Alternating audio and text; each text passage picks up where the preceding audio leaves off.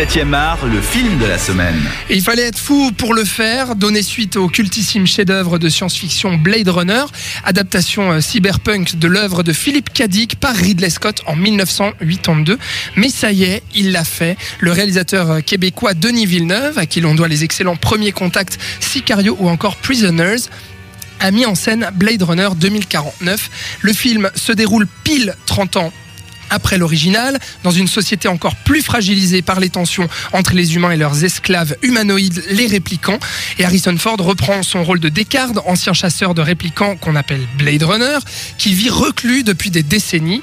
Et on suit l'officier K, un autre Blade Runner incarné par Ryan Gosling, qui se met à sa recherche, la recherche de Descartes donc, alors que lui-même est traqué pour avoir découvert un secret capable de changer la face du monde. Blade Runner 2049 est sorti hier dans les salles et pour en parler aux côtés de Robin et moi, Thibaut Ducret, critique cinéma pour Film Exposure et grand adorateur du Blade Runner originel. Alors bah Thibaut, j'imagine que tu attendais euh, cette suite avant de, rentrer dans les détails. Dis-nous un peu, est-ce que Denis Villeneuve, pour toi, réussit le pari de donner suite à un film euh, dont on n'attendait pas vraiment une suite au final?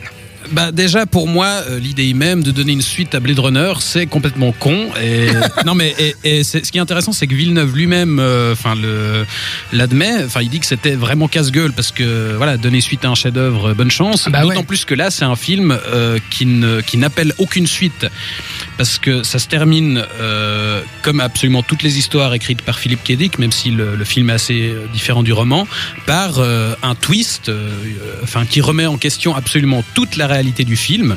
Et là, en l'occurrence, le twist, c'était est-ce que Rick Deckard, le, héros qui est interprété par Harrison Ford, est un humain ou un répliquant comme euh, voilà les, androïdes qu'il qu'il traque tout au long du film.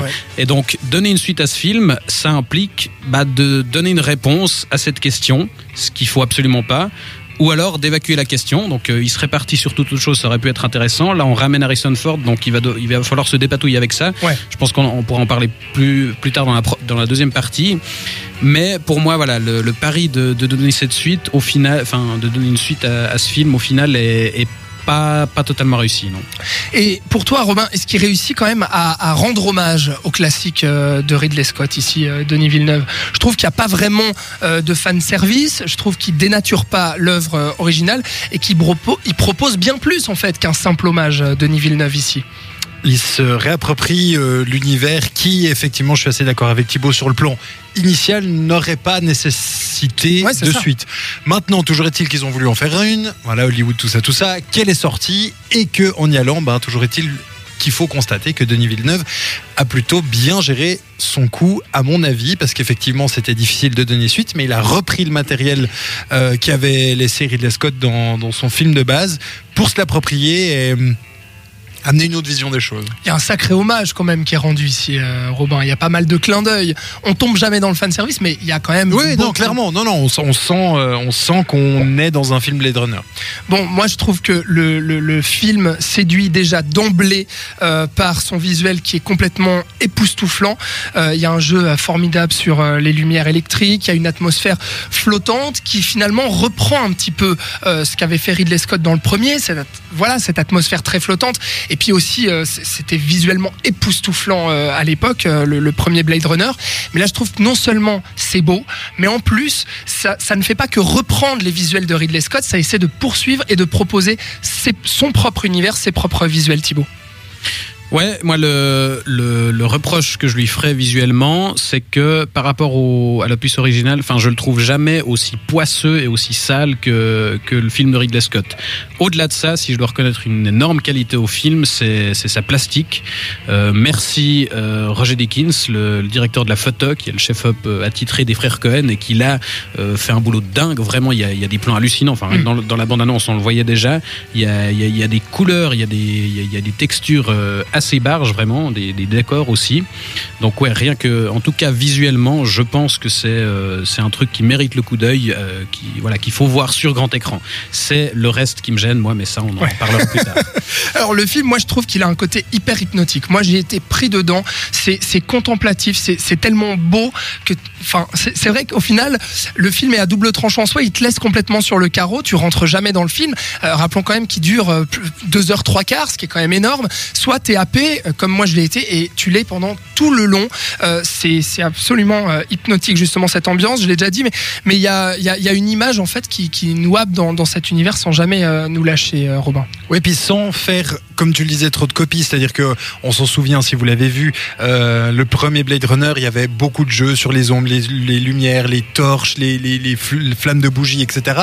Et là, on tombe pas là-dedans non plus. C'est pas une Reddit genre, vous voyez, c'est le même univers, mais 30 ans plus tard. C'est une autre approche de tout ça, donc ça marche plutôt bien.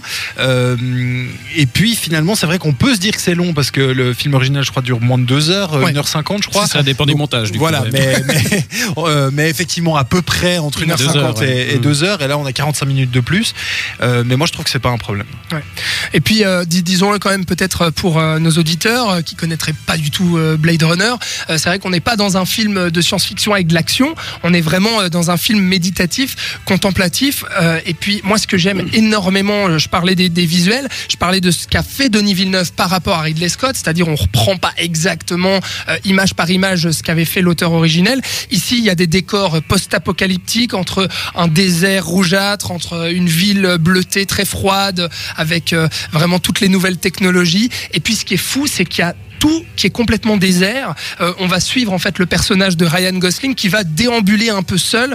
Euh, et puis euh, ça renforce bien entendu le, le côté du personnage qui est seul dans sa réflexion, dans son esprit. Et je trouve qu'on est totalement avec lui, Thibaut. Oui, complètement. Et, effectivement, en fait, le, bah, le, film original, euh, comme celui-ci d'ailleurs, enfin, ça, ça, reprend un peu le même principe. Ça jouait sur le, mélange entre science-fiction et film noir, ce qui implique justement un rythme assez lent et effectivement un aspect euh, contemplatif qui, qui, marche plutôt bien. Robin un, un, aspect aussi euh, réflexion, ça, je pense qu'on en parlera dans la deuxième partie, un peu philosophique, etc. Je voulais juste rajouter un truc parce que tu parles des, des gens qui ne connaîtraient pas l'univers de Blade Runner.